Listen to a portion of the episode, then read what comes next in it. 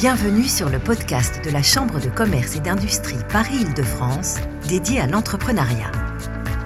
Ils viennent de différents horizons et portent des projets dans les secteurs de la food, des cosmétiques, du conseil, de l'industrie et partagent une ambition commune.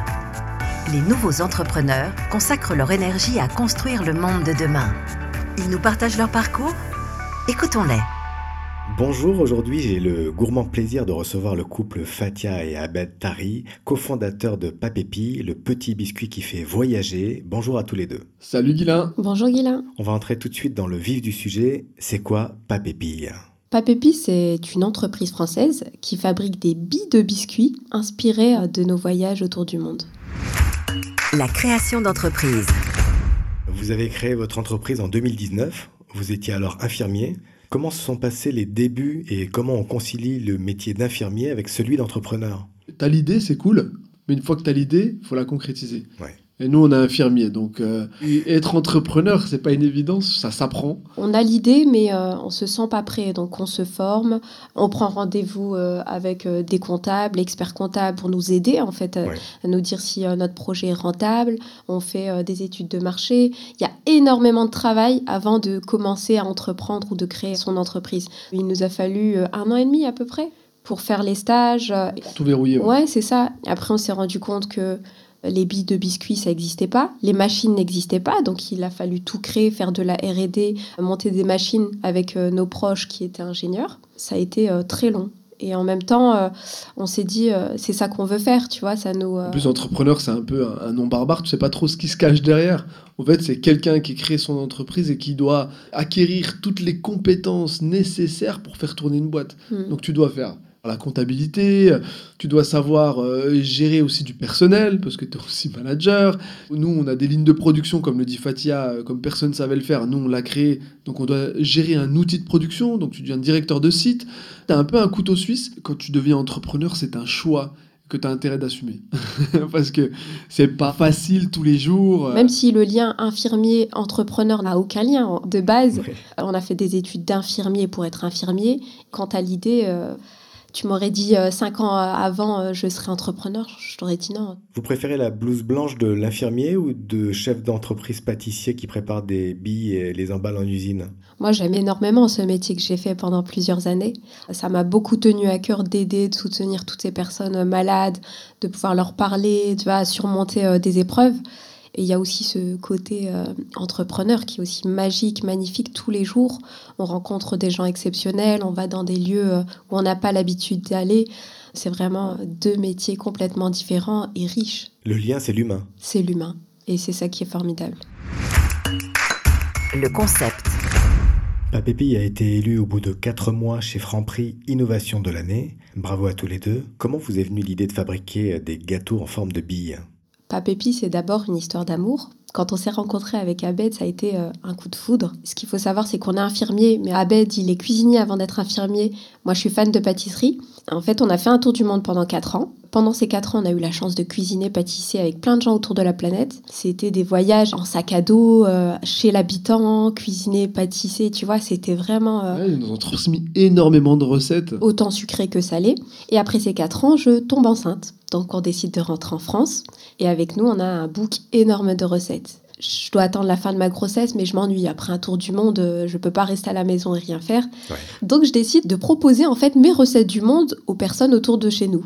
Nous, on part du constat que les biscuits sont toujours trop gros, bourratifs pendant les mariages. D'accord. Et il y a un couple d'habitués qui me demande de leur faire des biscuits du monde pour leur mariage. Et c'est à ce moment-là qu'on se dit on va faire une bille de biscuits pour ce client-là. Et c'est un carton. Ça appelait énormément. On a plein d'appels et là on sait plus gérer quoi. Et les gens du mariage nous appelaient Ouais, pour ma bar mitzvah, pour mon baby shower et tout, c'est trop mignon et trop cute et tout. Est-ce que vous pouvez nous faire ça? Et c'est là que l'idée euh, est née en fait. Révélation. Voilà. Comment du concept, de l'idée, on la transforme en réalité et pour Mhm. vous, c'est passé, je crois, par la vente de votre maison. Avant la vente de notre maison, quand tu fais le business plan et que tu rencontres le premier expert comptable et qui te dit euh, c'est quoi ta rentabilité, comment tu produis? Et que honnêtement, on lui a dit bah, écoute, euh, on prend nos petites mains puis on roule les billes, bille par bille, quoi. Il a rigolé. Tu te rappelles, Christophe, Ouais. il a rigolé. Il nous a dit non, mais les gars, c'est impossible, vous allez devoir faire des tonnes et des tonnes de ce produit-là. Comment on fait? On a voulu sous-traiter, on a appelé euh, énormément d'usines en France, en Europe. On s'est rendu compte que personne ne savait faire la bille de biscuits. Les machines n'existaient pas. Donc on a fait de la RD pour développer nos propres machines avec l'aide de, nos familles, des ingénieurs autour de chez nous. Et c'est là qu'on monte euh, à ce moment-là une usine. Mais pour monter une usine, il nous fallait un peu d'argent. J'imagine. Mais à ce moment-là, personne ne te suit. Tout le monde te ferme la porte euh, en disant non, c'est encore des biscuitiers, on ne croit pas en projet. Donc là, avec Abed, euh, quand tu connais un petit peu notre histoire, c'est un peu dur. Donc euh, on prend la lourde décision, et ensemble, de vendre notre maison. On vend la maison pour pouvoir récupérer de l'argent et investir dans l'outil en fonds propres. Et on a réussi, nous, à parler à Laurent Vauquier, euh, qui est le président de notre région, et là, il nous a débloqué des aides. Et c'est là qu'on a commencé à démarrer. Et on vous a aidé, et vous avez eu une foi en votre projet sans faille. Quand tu vends ta maison, un euro devient un euro. Nous, on avait pris plus de risques que quelqu'un qui sort de HEC, euh, papa lui a donné 200K, euh, tiens, tu vas créer ta petite boîte. Là, nous, quand on dépensait, euh, on faisait hyper attention et Fatia, elle était là pour veiller au grain. Quand on a créé notre usine, on n'a pas dit à tout plein d'artisans, bah tenez, vous allez monter l'usine. Non, quand on a vu les faïenciers et les carleurs, ils nous ont dit, bon les gars, ça va coûter 70 000 balles. On leur a dit, bon, bah attendez, euh, Fatia, euh, c'est un peu MacGyver, hein, la famille. Elle m'a dit, attends, moi je sais poser du carrelage et de la faïence, on l'a posé nous-mêmes. Et c'est tous ces petits détails qui sont importants dans l'entrepreneuriat. Tu dois te débrouiller du moment où tu vas faire le responsable des ressources humaines pour embaucher quelqu'un, et même à en faire le ménage, tu vois.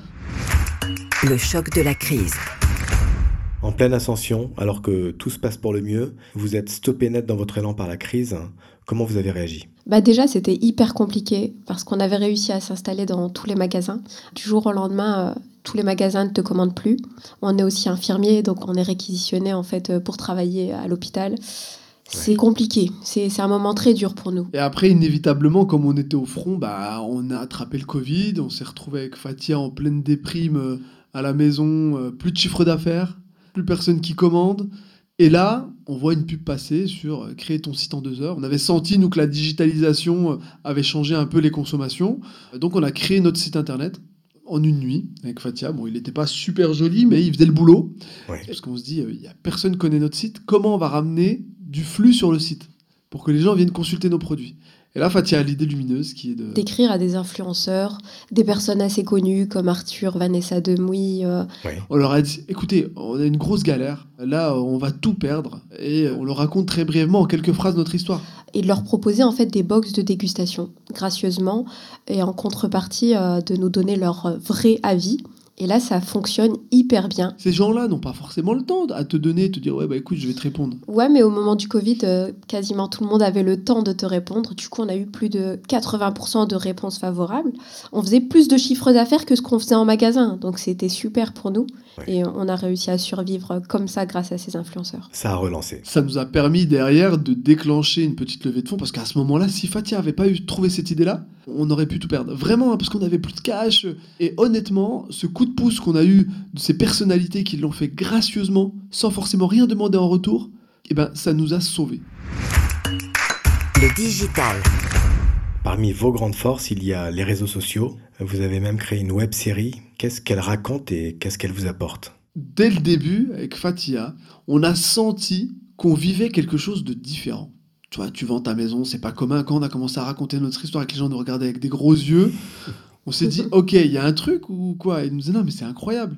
On a commencé à prendre nos téléphones et on s'est filmé sur tout ce qu'on faisait pour montrer aux gens qu'est-ce que c'était la vraie vie d'entrepreneur et de quelqu'un qui pouvait se lancer. Alors déjà parce que nous on savait pas, quand on demandait aux gens, les gens ils avaient toujours tendance à te raconter que ce qui était beau et ce qui était cool. Alors que c'est dur. En vrai, c'est très dur. Le métier d'entrepreneur. Et par moments, c'est vrai qu'Abed avait des coups de mou. Je me rappelle d'une vidéo où Abed était au bout et il a commencé à se filmer. Il disait là, j'en peux plus et limite en pleurs. Et on a eu énormément de soutien sur Instagram. Mais c'est ça qui est magnifique sur les réseaux sociaux. C'est qu'on nous le rend bien. On a créé en fait une communauté autour de ce qu'on faisait. On partageait avec eux. Et surtout, si on peut inspirer les gens, d'une part à se dire que regardez, tout est possible, parce qu'on voyait, nous, qu'à chaque embûche, on se tenait la main avec Fatia et on l'a dépassé. Mais des fois, on se cassait la gueule. Hein. Franchement, des fois, on a eu. Euh, moi, je me rappellerai. Tu te rappelles, Fatia, le. 30 000 euros. Moi, j'ai fait perdre Mm. 30 000 euros à la boîte euh, parce que j'ai mal géré euh, les commandes, j'ai mal géré euh, des packaging. euh. Fatia, elle, bon, elle m'avait tué ce jour-là. Ouais, c'est dur. Ouais, ouais, Ouais, c'était c'est compliqué. ça aussi d'être un couple, c'est que si tu fais des conneries dans la boîte, euh, même pendant que tu fais à manger, euh, Fatia elle va dire ouais t'as fait le con, alors tu vas faire la vaisselle maintenant. Euh, mais heureusement, tu vois, et cette web série, elle est là pour inspirer les gens, leur montrer que tout est possible. Parce que nous, notre devise, et Fatia le dit très bien, Même si tu viens du bas et que tu connais personne, tu peux y arriver grâce au travail et à la résilience. et notre web série, elle va te montrer ça. Hmm. Nous, les portes se ferment, on passe par la cheminée.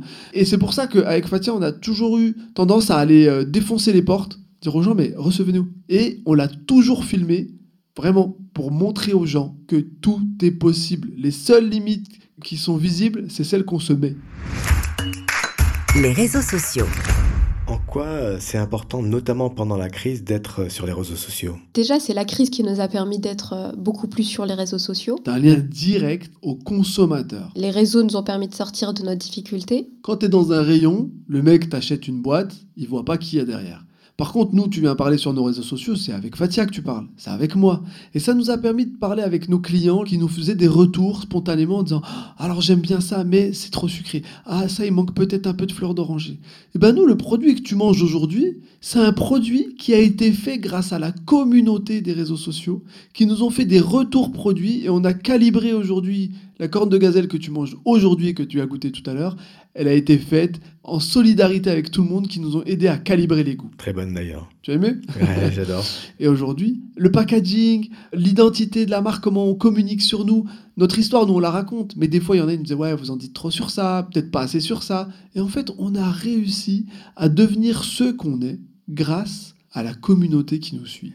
Pour la gestion des réseaux sociaux, vous vous faites accompagner, euh, conseiller ou vous les gérez vous-même? J'imagine que ce n'est pas ça qu'on apprend dans les écoles d'infirmiers. Alors, à l'école d'infirmier, t'apprends à parler avec les gens, à rentrer en contact avec l'humain. Tu vois, moi, ceux qui disent que les réseaux sociaux, c'est complètement déshumanisé, moi, j'ai envie de te dire que non. En réalité, quand tu parles avec quelqu'un qui est derrière son Instagram, même si tu utilises le vecteur Instagram, ça reste quand même un être humain derrière qui te parle, c'est pas un robot. Donc, parler avec les gens, pour nous, ça a été toujours facile. Est-ce que le fait d'avoir un grand cœur, c'est utile pour communiquer sur les réseaux sociaux? Ce qui est très important, c'est la proximité qu'on crée même dans nos messages. Tu vois, moi j'utilise des mots comme merci pour la force parce que c'est comme ça que je parle dans la vraie vie.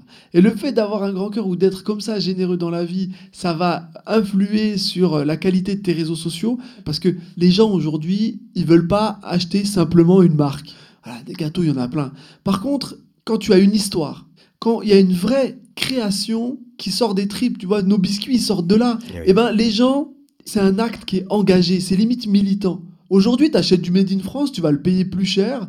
Tu sais pourquoi Parce que tu sais que ton voisin qui n'avait pas de boulot, bah, il y a une entreprise comme Papépi qui se crée dans la région, elle va créer du job. Il n'y a pas que nous, hein, il y a plein de startups françaises. C'est ce lien-là qui est important. Donc ces réseaux sociaux reflètent l'humain que tu mets dans ton entreprise, mais ton entreprise doit être humaine pour que les gens puissent s'identifier et se dire Ok, quand je mets un pouce bleu chez Papépi ou que j'achète un paquet de 2,95€ chez Monoprix, derrière, il y a tout ce qui en découle. Nous, on arrive à garder notre place en rayon. Les magasins se disent Ok, ils se vendent assez, on va enlever un peu de place à Nutella et on va en laisser à une petite marque française comme Papépi. Et derrière, ça donne la chance demain à un autre petit fabricant qui veut faire des biscuits en forme d'étoile de se dire Mais attends, c'est possible. Et pour nous, si on arrive à faire ça, en réalité, moi j'ai réussi ma vie. hein. Le renouveau. Mi-janvier, vous avez participé à une émission télévisée qui s'appelle Qui veut devenir mon associé? Et là, vous avez décollé. Est-ce que vous pouvez nous raconter ce moment extraordinaire et est-ce que ça a changé pour vous? Avant le passage à la télé, euh, c'est vrai qu'on a préparé bien avant euh, cette exposition. Mais en fait, euh, une heure après, c'était l'explosion. Tout ce qu'on avait préparé, limite, ne servait à rien. Parce qu'on a préparé euh, 1000 commandes, alors qu'il en fallait, euh, je ne sais même plus. 10 000. On a 10 eu 000 10 commandes. 733 commandes Oh là en là. deux heures. Pareil, sur le mail, 17 000 mails, sur les réseaux sociaux, Instagram, Facebook, LinkedIn, on n'y arrive plus, on a des messages de soutien, des commandes, et avec la petite équipe qu'on est, euh, c'était très compliqué euh, à gérer, mais on était très contents. On est passé de 17 000 followers à 54 000. On s'attendait pas à un tel euh, succès, on va dire. C'est faramineux. euh, En une ouais. nuit, vous avez fait 100 000 euros de chiffre d'affaires, alors qu'avant, vous mettiez trois mois pour atteindre ce chiffre. Nous, on vit notre vie d'entrepreneur, on est la tête dans le guidon. Ouais. Mais quand tu as des gens comme ça des, qui t'envoient des messages, nous, le matin, moi, le- mon carburant en ce moment, c'est plus le café. hein. Je regarde euh, Instagram, je vois des gens qui disent Mais grâce à vous, ça m'a donné envie d'entreprendre, de me lancer. T'imagines ce genre de témoignage? Moi, ça me fait vibrer, ça me met des frissons. Et vous ne comptez pas vous arrêter là, puisque vous lancez euh, des concours sur les réseaux sociaux pour aider les autres entrepreneurs? Tu viens sur LinkedIn, tu nous balances ta vidéo. Nous, on te sélectionne parmi toutes les vidéos qu'on a vues et on met un vote sur LinkedIn et on demande à la communauté LinkedIn de choisir l'entreprise qui mériterait le plus à ce moment T de rencontrer par exemple Jean-Paul Mochet. Et je ne sais pas si tu te rends compte, rencontrer le PDG de Monoprix, ça peut déclencher un référencement chez Monoprix. Et il nous a fallu deux ans, nous. En une rencontre, je peux te permettre d'avoir un essai, par exemple, dans euh, 50 magasins. Et ça, avec Fatia, pour nous, c'était important de partager. Parce que ça n'a aucun intérêt, que ça reste dans un petit carnet, que ça ne profite qu'à nous. Les chiffres, la croissance. Aujourd'hui, en quelques chiffres, est-ce que vous pouvez nous parler de la croissance de Papépi depuis le début de la crise? Alors, début de la crise, on faisait 2 tonnes par mois de biscuits. La crise arrive, on tombe à zéro. Plus- Non, mais vraiment zéro. hein. Eh oui. Au début. La vente en ligne, c'est 5 000 euros de chiffre d'affaires par mois. Et ensuite, c'est devenu 10, 15 000 euros de chiffre d'affaires récurrent. Alors qu'avant la crise, on faisait 10 000 euros de chiffre d'affaires. Tu vois, que en magasin. D'accord. Donc ça nous a permis d'avoir un deuxième souffle. Aujourd'hui, depuis qu'on a la nouvelle usine, on arrive à produire 5 tonnes par mois. Vous avez encore beaucoup de projets sur le feu, développement de la marque, recrutement. On recrute euh, un CDI par euh, mois. Ouais. On recherche encore du monde, vu qu'on se développe euh, quand même assez rapidement. Et les projets, ben, c'est se développer partout en France. Après, c'est pas ça qui manque. C'est comme disait Abed, euh, on a énormément de demandes, mais euh, on a du mal à répondre à la demande. Et ça, c'est ce qu'on attendait euh, il y a deux ans. On allait euh, voir toutes ces grandes structures CGMS, et aujourd'hui, c'est eux qui nous demandent, mais on n'arrive pas à répondre à ça. C'est très frustrant Frustrant. aujourd'hui pour nous. Ouais. Je comprends. C'est une étape. C'est une étape, mais bon, euh, comme on est ensemble, on va se serrer les coudes et on va y arriver. Justement, ensemble, vous êtes un couple à la ville euh, comme à la scène. C'est ça. Qu'est-ce que ça implique? Qu'est-ce que ça a comme vertu? On va pas vous raconter que des belles choses, hein Prépare-toi, Ahmed. Ah, ça encore moi qui va payer. non, je rigole. Il y a les plus, il y a les moins, en fait, dans un couple. C'est que quand l'un va pas bien, il y a l'autre pour relever l'autre.